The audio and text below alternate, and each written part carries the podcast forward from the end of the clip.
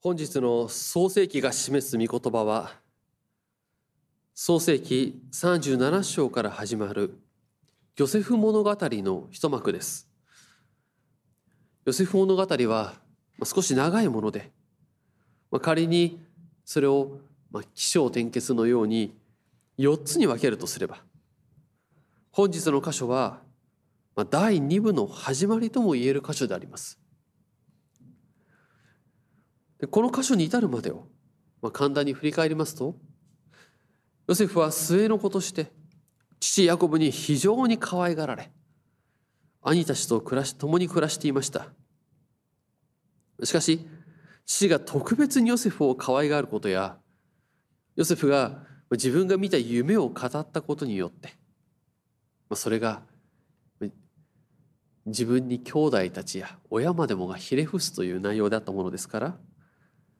それによって兄たちの反感を買い怒りを増し結果的に奴隷として売られてしまう事態となるのです。そしてエジプトに連れてこられたところから先ほど共に聞きました創世紀39章の箇所となります。ヨセフは奴隷として売られファラオの宮廷の役人で侍従長ポティファルのもとで働くことになりました。そこでの彼は優秀な働きをしたようです。それを創世記は次のように記していました。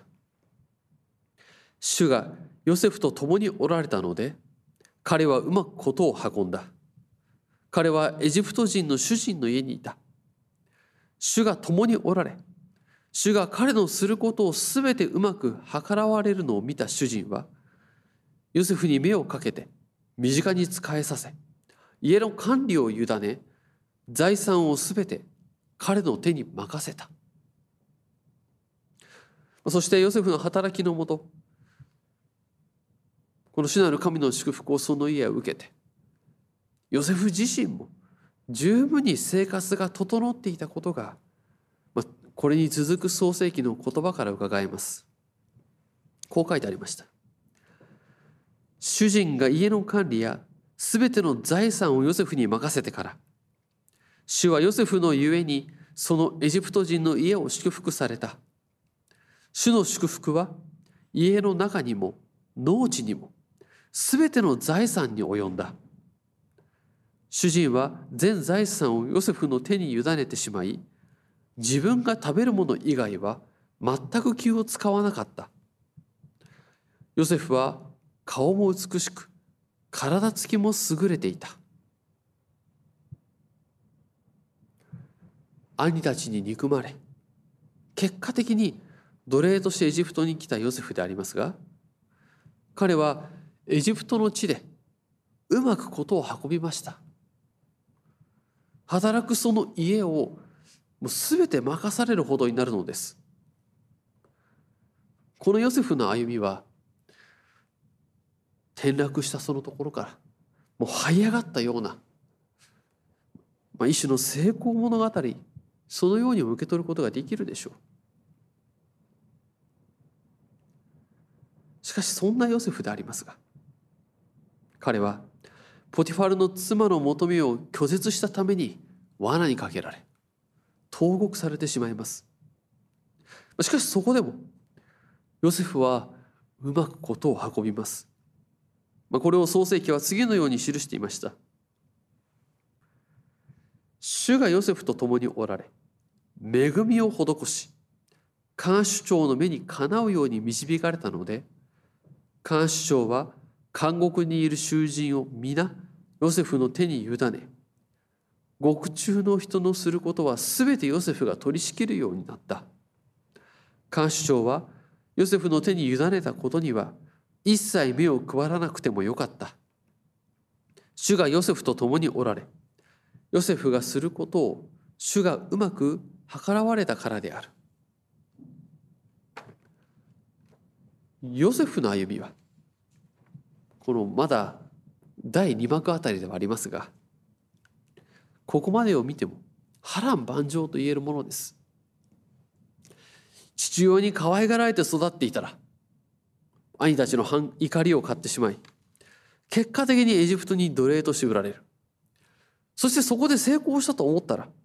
今度は罠にかけられ全てを失い監獄に入れられる。しかし監獄内においてもうまくことを運んでいく。ドラマとしてよくできています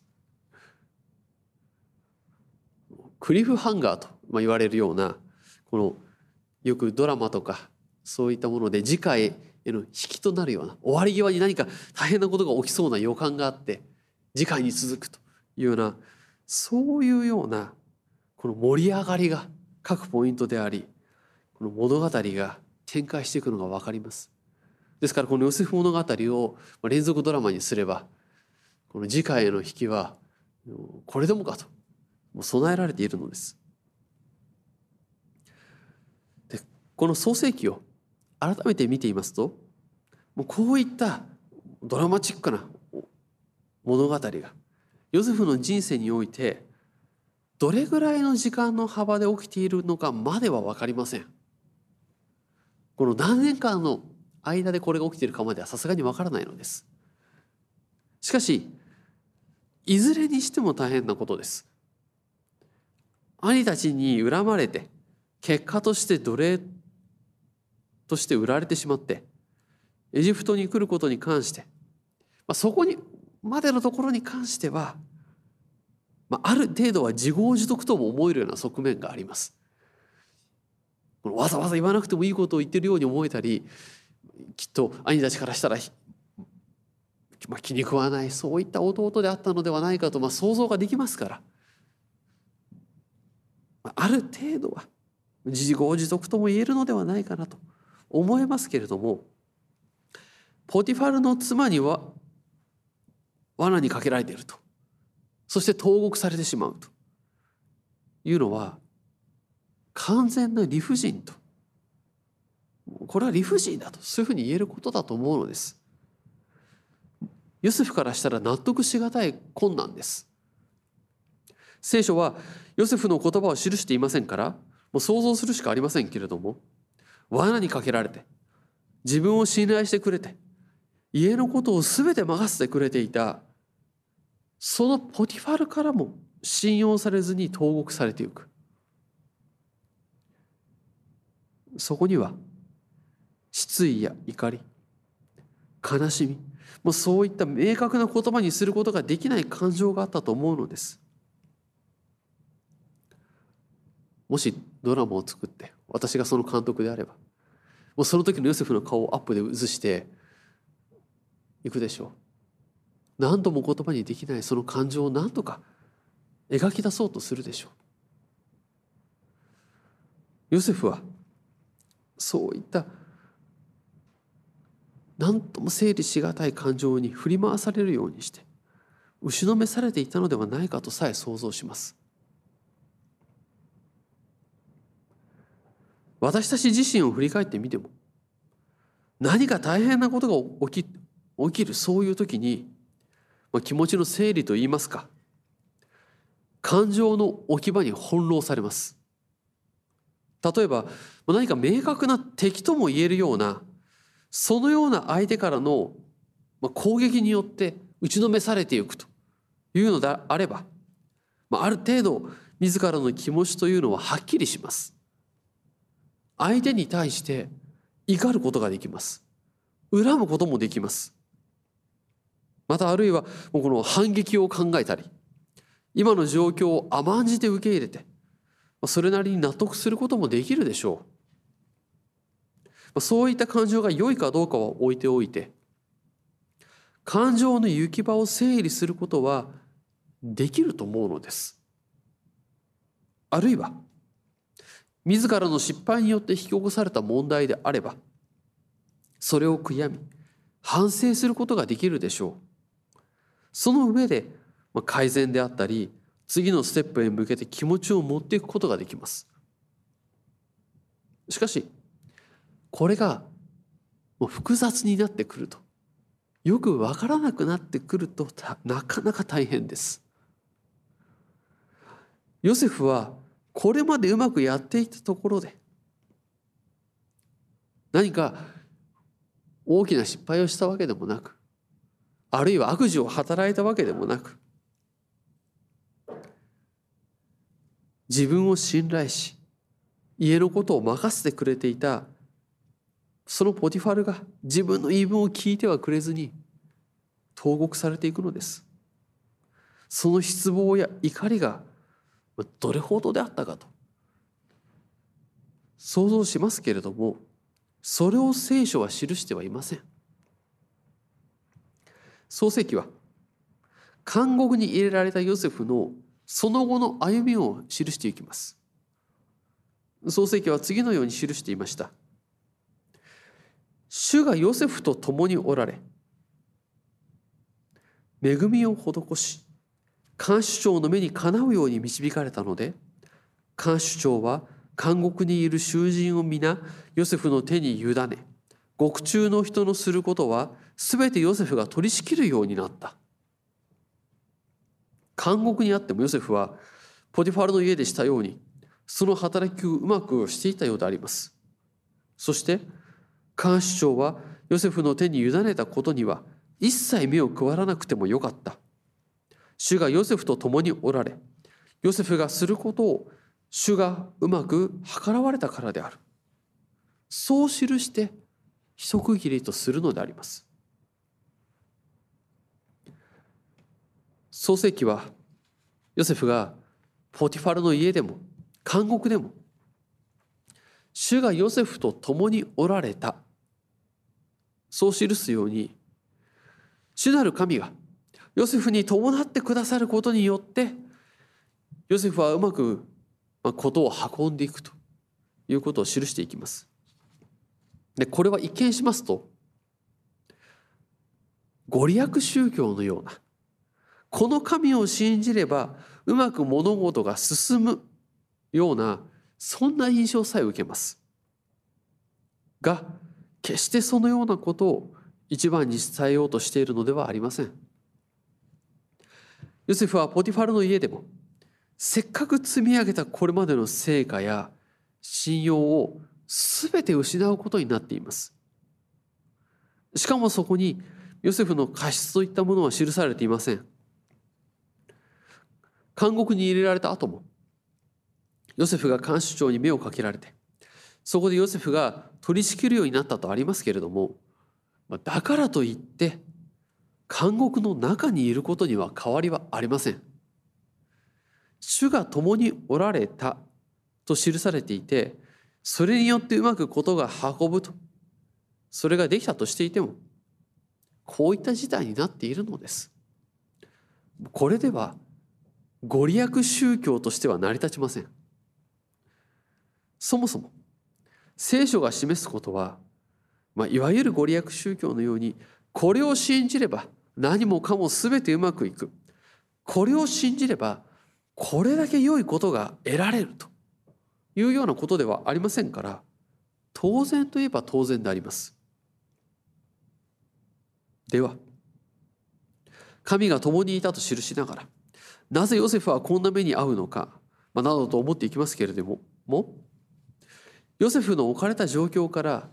順に思いを巡らしていきたいと思うのです。ヨセフは奴隷として売られその後監獄と監獄に入ることになりますけれどもこの監獄に注目したいと思うのです。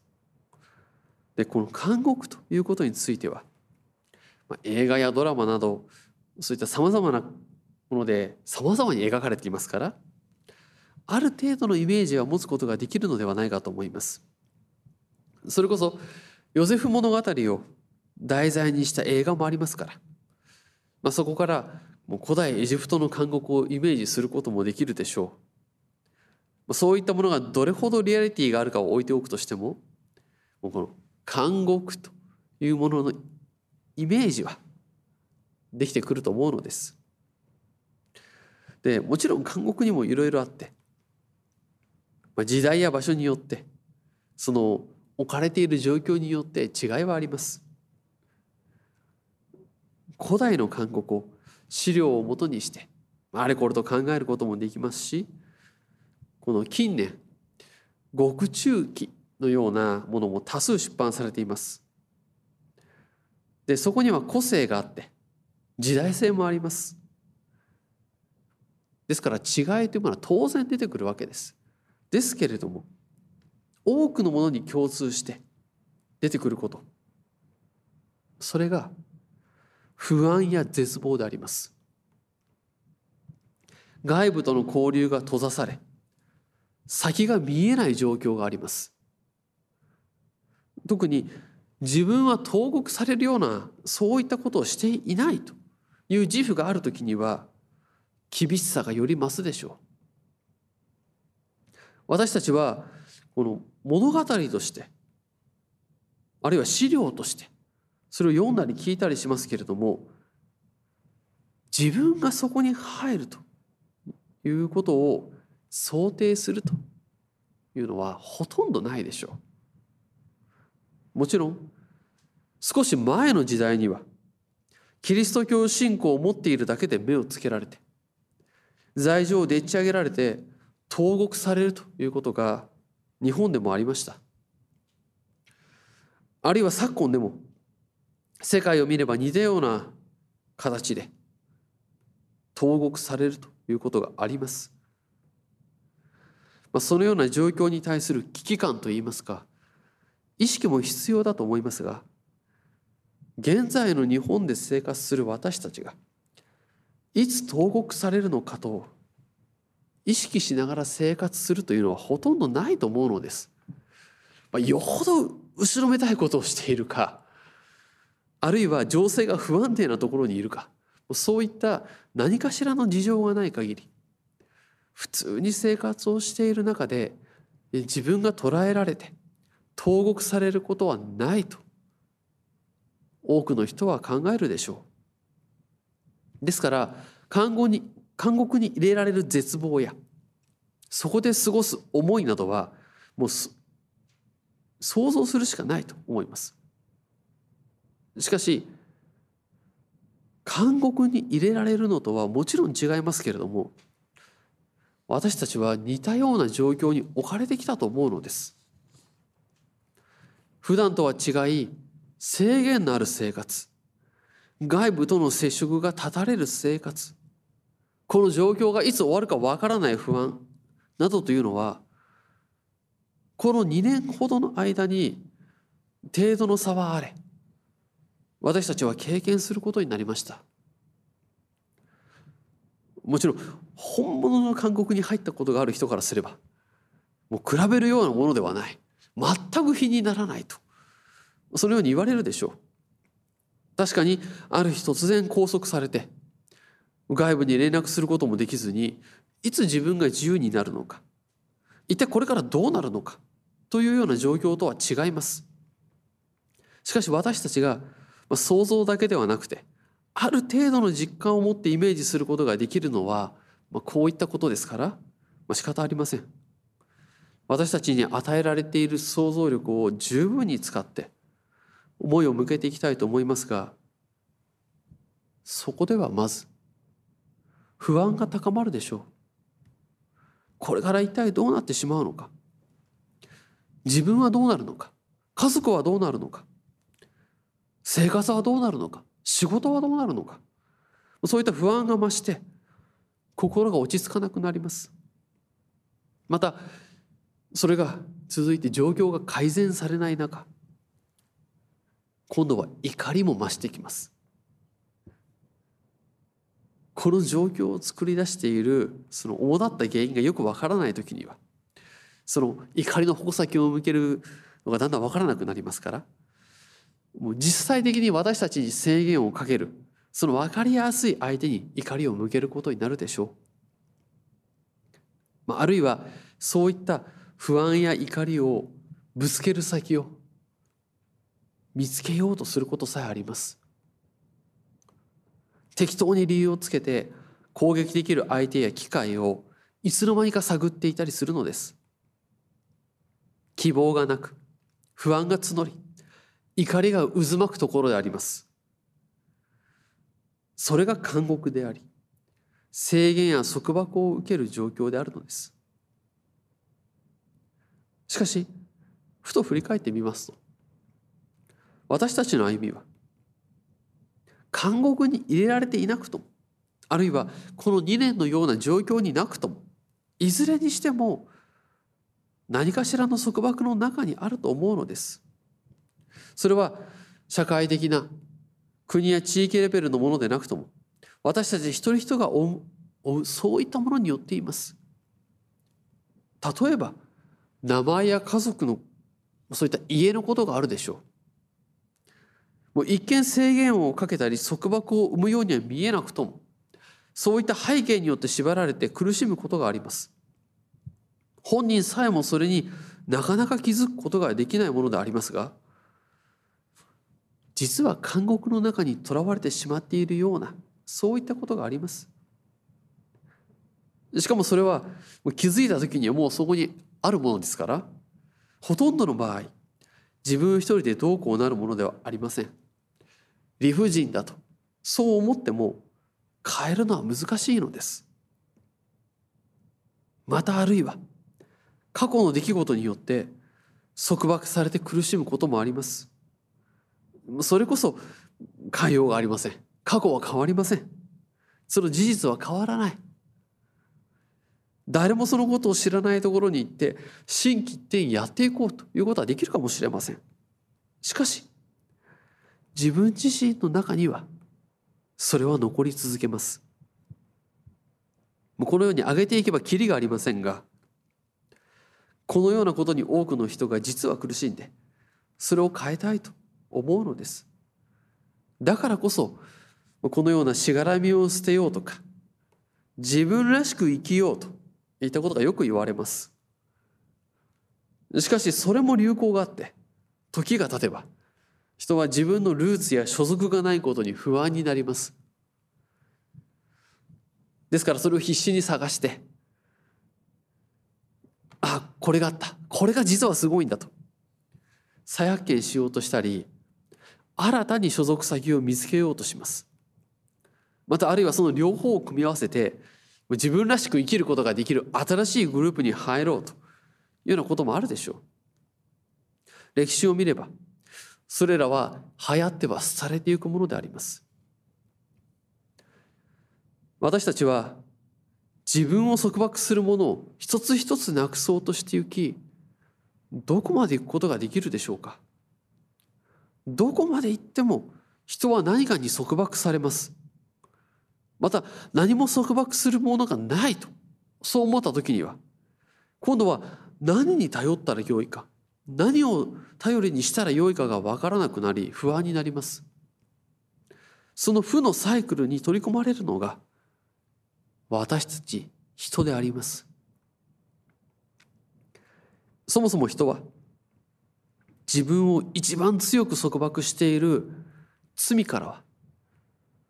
自由になろうとしてもできるものではありません。弱さを克服しようと努力することはできるかもしれません。しかしその先に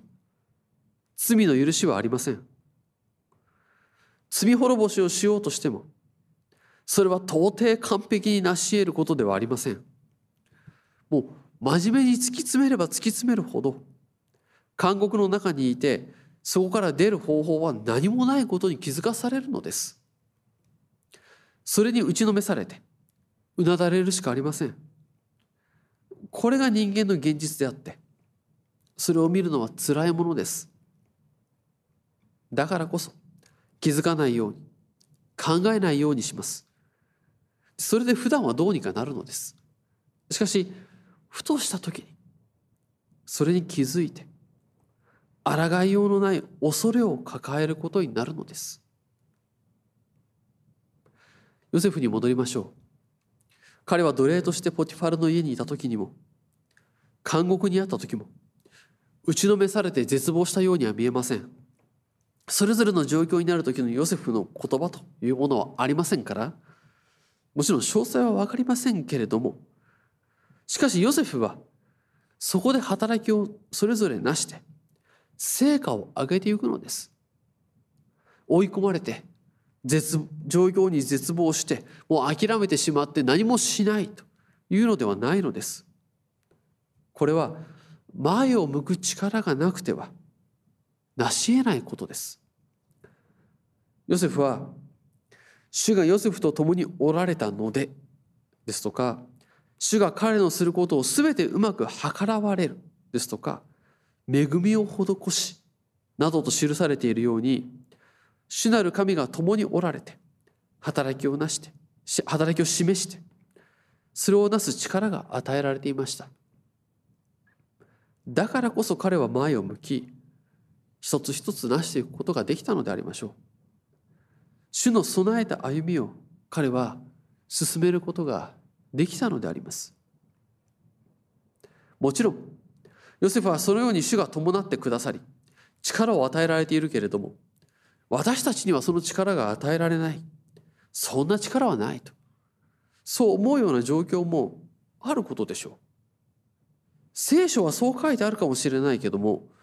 私は今苦しんでいるんだ。希望が見えないんだ。もうどうしたらよいかわからないんだと。そう思うかもしれない。しかしその時に絶望して失意の中で諦めるのではなく目だけでも向けたいと思うのです。耳だけでも傾けたいと思うのです。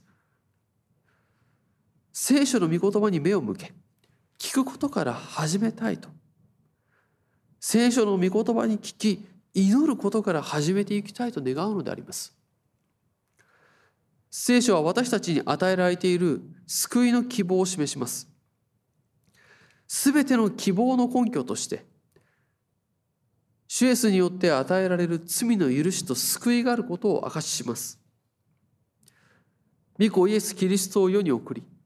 私たち人の罪の贖いとして十字架にかけ死に復活させられたその事実があることを示し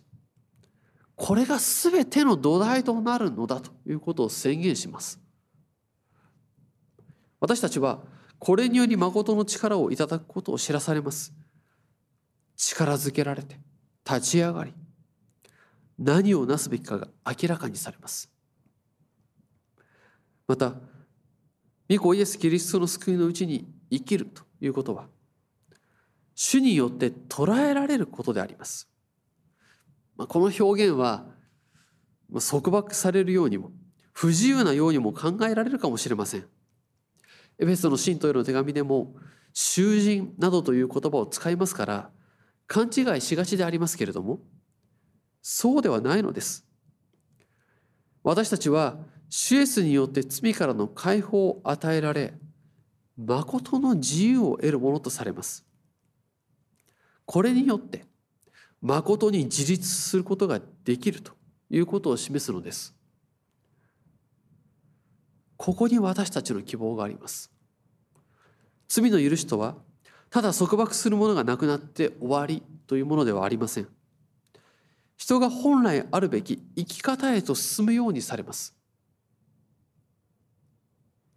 それは神と共にある歩みです。人は本来神と共に生きるものであるということを聖書は示していますがそこに帰ることができると。そこに帰るんだと。そのことを明かします。祝福された人生の歩みがここにあるんだと。いうことを宣言します。私たちはシュエスによって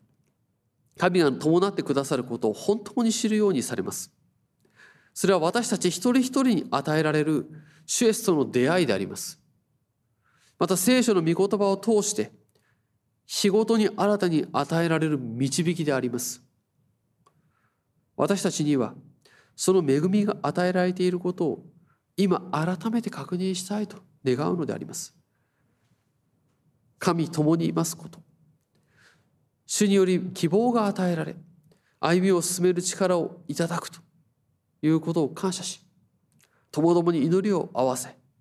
歩みを進めてまいりましょう。